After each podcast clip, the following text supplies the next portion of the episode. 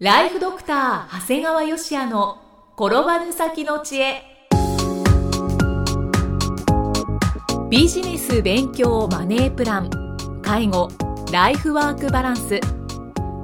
この番組では認知症専門医であり経営者でもある長谷川芳也が人生を10倍豊かにする知恵をお届けします。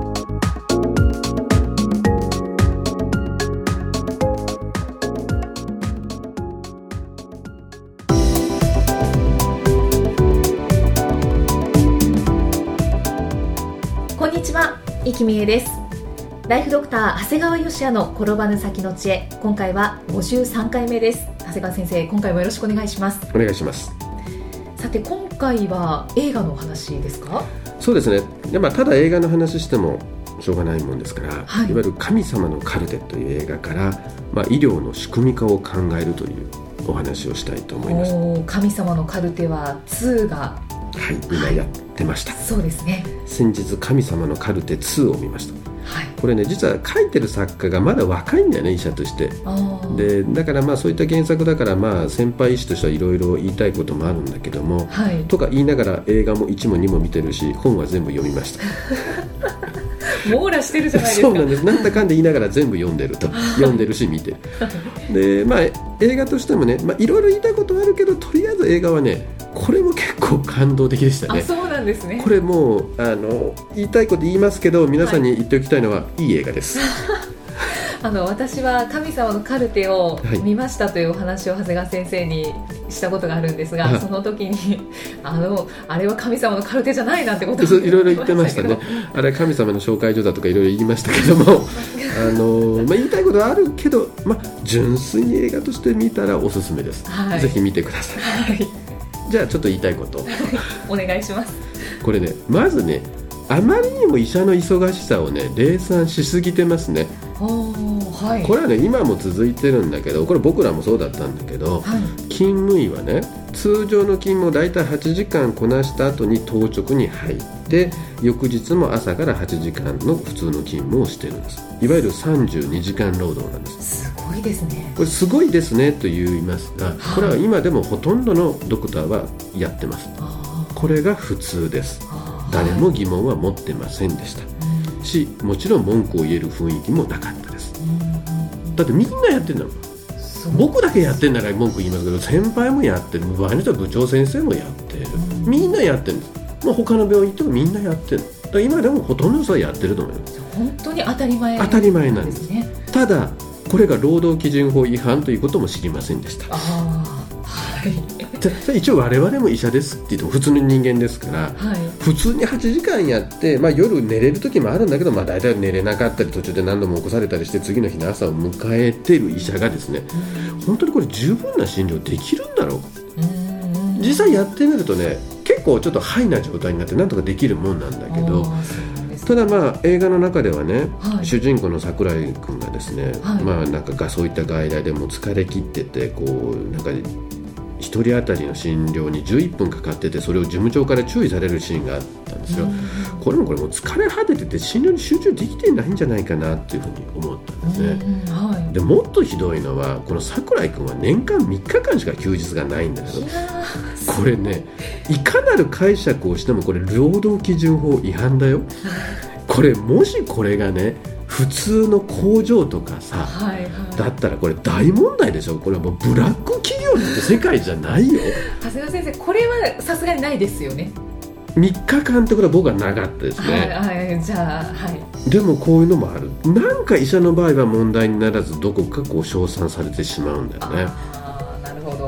はい。あと必ずこういう映画のシーンではねうん。ちょっと仕事のできる素敵な看護婦さんがタバコ吸うんよね これはあかんってってこんなシーン意味がないと思って見てましたね。うんまあ確かに見たくはないですね。そうなんです。よ、はい。でもなんか綺麗な人だから許しちゃうんですよね。で映画の中で最後に委員長の言葉があるんですよね。うん。理想ってばかりの青臭いやつは嫌いだが理想はないやつはもっと嫌いだ。グッときますね。なんかかっこいいですうね、ん。大体こういう言葉に騙されてバカみたいに働いちゃうんだけどね 確かに。そうなんだ。だって医者はやっぱそういうとこあるんですよ。うん。うん。なんかねこう理想ちゃうわけだよね。うん。でまあ、ただ映画の中でも最も同意できたのはね、はい。この「神様のカルテ2」にはこう2組の同級生が出てくる。うん。で、亡くなってしまうこう貫田先生と大学教授。はい。で、えー桜井君と、まあ、藤原達也君藤原君の同級生。はい。こうでその中で貫田先生が言うんだね同級生が一緒に仕事をすることはいいもんだよっていうことなんですね。これはね実は僕も同感なんですよ。え？ということは？僕も実はですね今同じクリニックで大学時代の同級生の橋本先生と仕事してるんですよ、ああそうなんですね、えー橋本長谷川わかりますか？橋本長谷川。名簿順の前後なんですよね。おお本当だ。そうなんだからずーっと学生時代から実験をやる時もずーっと一緒で。はいはい。で途中で実は勤務のところもあの勤務医の時も一緒ででまたお互い別のところで働いてて今一緒に働いてるんですけどこれねとってもいいんですよ。すごいですね。うん。なんかずっとつながりがあるんですね。そうですね。やっぱりこう自分一人だとこう判断をこうする時に迷う時でも橋本先生にちょっと聞いてアドバイスもらうとちょっとこうホッとしたりとかね。はい。でなんとなくこう、まあ、お互いまあお互いも昔から知ってますから変に飾ってこう自分を立派に見せる必要もないですしうん。あのもう全部橋本先生は分かってくれてますから大したやつじゃないということも分かってますのでね。まああのそういうこう仲の良さもね。はい。僕はビジュアルも全然この映画の2人に負けてないと思ってるんですけど これは結構スタッフからいろいろ言われてましたけども。とどっちがどっちなんでしょう？かどっちがどっちだろうってね別にそう議論することでもないんですけどね、でも本当にこう同級生2人ではい。あの働くのがね本当幸せだなと思って日々やっています、そうですよね。なんか盟友という感じでしょうかね。そうですね。うんでこの映画「神様のカルテ2」ではね、まあ、はいこの医師の労働条件の悪さがすごい気になったんだけどもはい。ちょっとこう日本経済新聞に素敵な記事が載ってったのでご紹介をします。はい。こう赤ひげ先生は仕組みで作る。大石かな子。この言葉に惹かれちゃったんですねこの大石かな子さんはですね元マッキンゼーカンパニーでの優秀な方でなんか1998年に息子さんを出産した際にですねこうなんかすごい医療業界の違和感があってそれがこう起業会社を起こすきっかけとなったそうなんです。なんか待合室で長時間待たされてもわずか数分で診療が終わるのは当たり前。で患者さんの診察データがこう病院の中でも共有されていないなんかおかしいなってことをどうもこの素朴な発想としてプロの経営コンサルタントとしてどうも気がついてはい。でこれを逆にですねノウハウを合体していわゆるコンセプトに賛同する医療法人と組んで2000年に世田谷区の診療所を立ち上げられたそうなんですね、は実は僕この診療所知ってたんですよ。いあそうなんですか？ちょっとご縁があって実は世田谷の方の病院の顧問をやってた時にですね、はい。あのその世田谷の周辺を歩いていた時にこれは誰かコンサルが入ってるクリニックですね。って実は気がついてたんですね。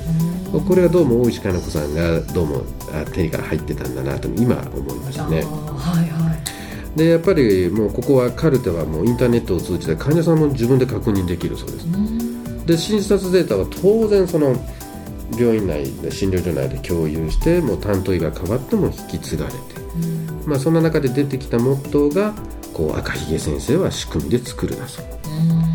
うん。なんかいい言葉ですね。いいですね。要するに医師はい個人の能力に頼りすぎず人数や勤務体制の工夫でそれぞれの負担を減らしうん。もう医者以外ができるような事務作業は極力スタッフが素晴らしいんですね。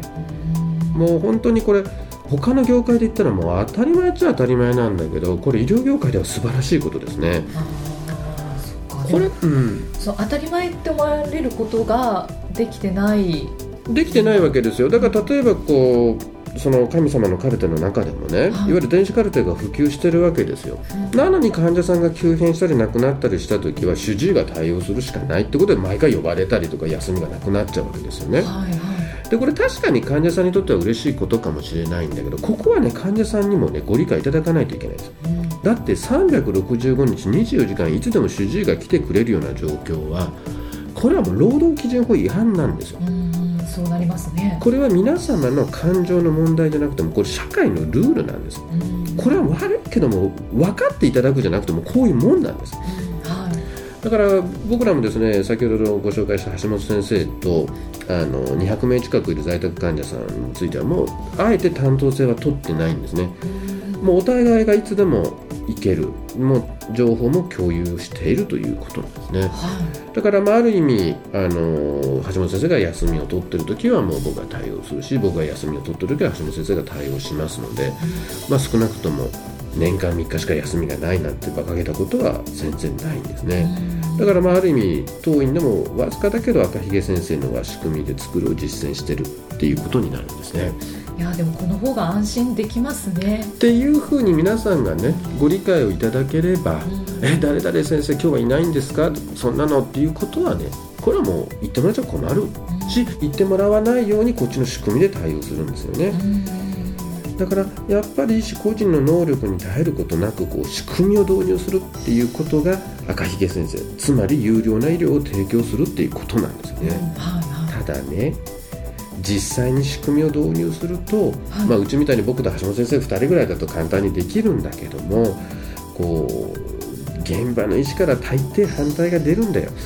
それはなぜですか？例えばね電子カルテ一つにとってもさすがに今どこでも電子カルテ入りましたけど入れる時大変だったんですよ、医者の中から反対意見が出るんだよねこんなもん入力ばっかしとって患者さん十分に見れないやないかみたいなことを言うわけですよ。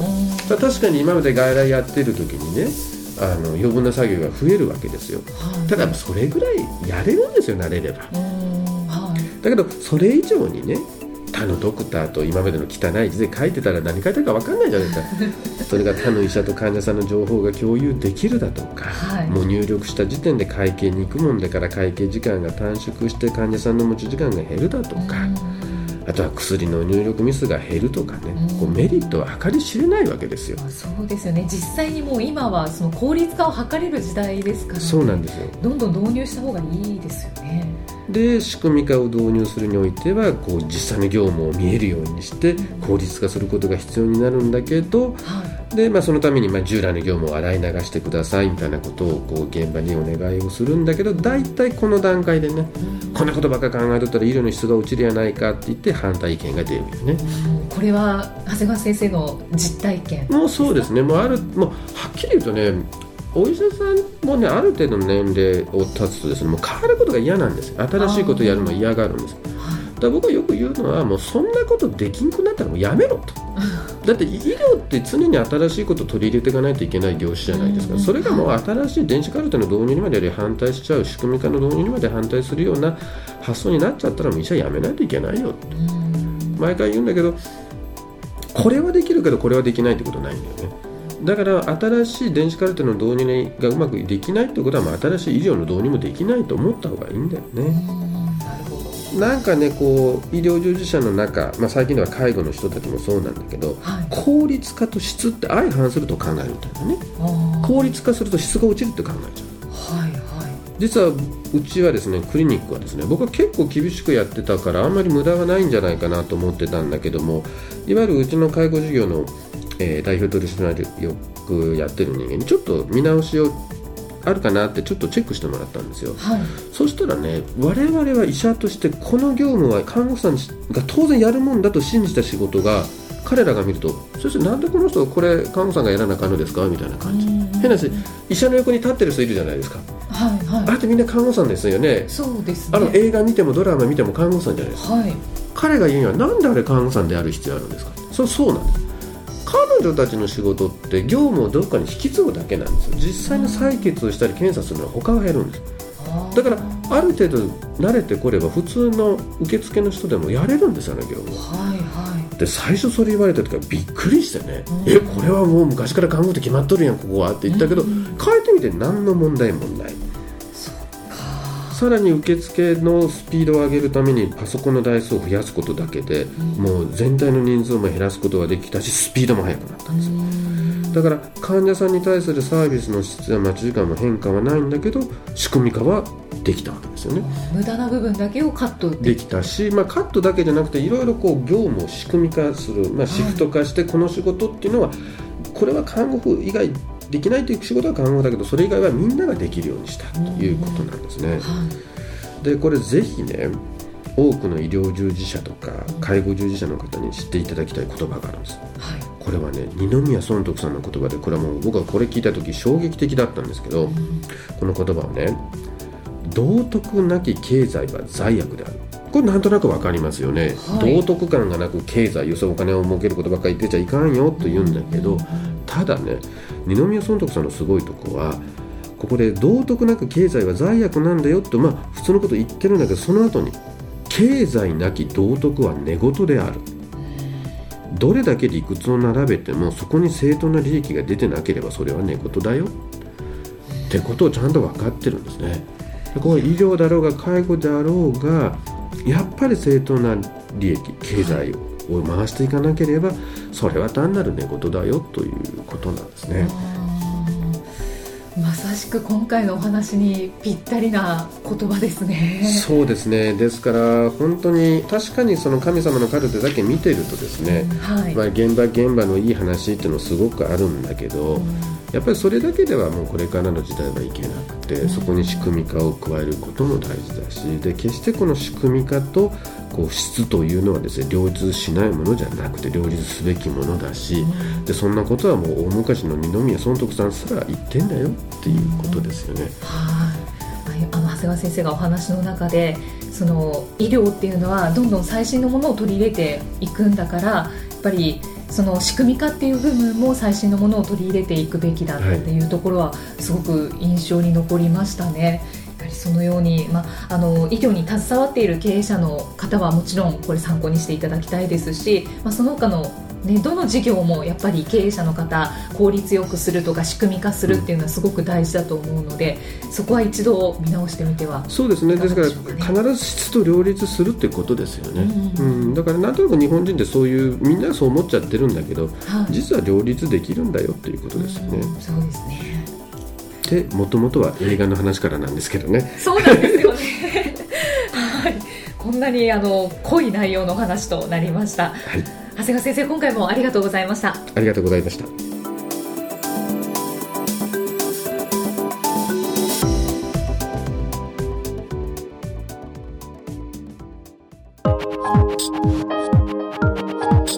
今日の放送はいかがでしたか？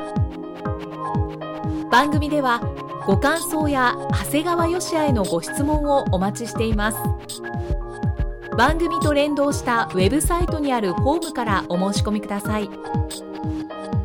URL は http コロンスラッシュスラッシュ brain-gr.com スラッシュ podcast スラッシュ http コロンスラッシュスラッシュブレイン -gr.com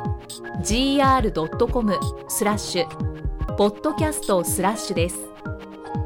それではまたお耳にかかりましょう。この番組は提供ライフドクター長谷川芳也。プロデュースキクタス。ナレーションは生きみえによりお送りいたしました。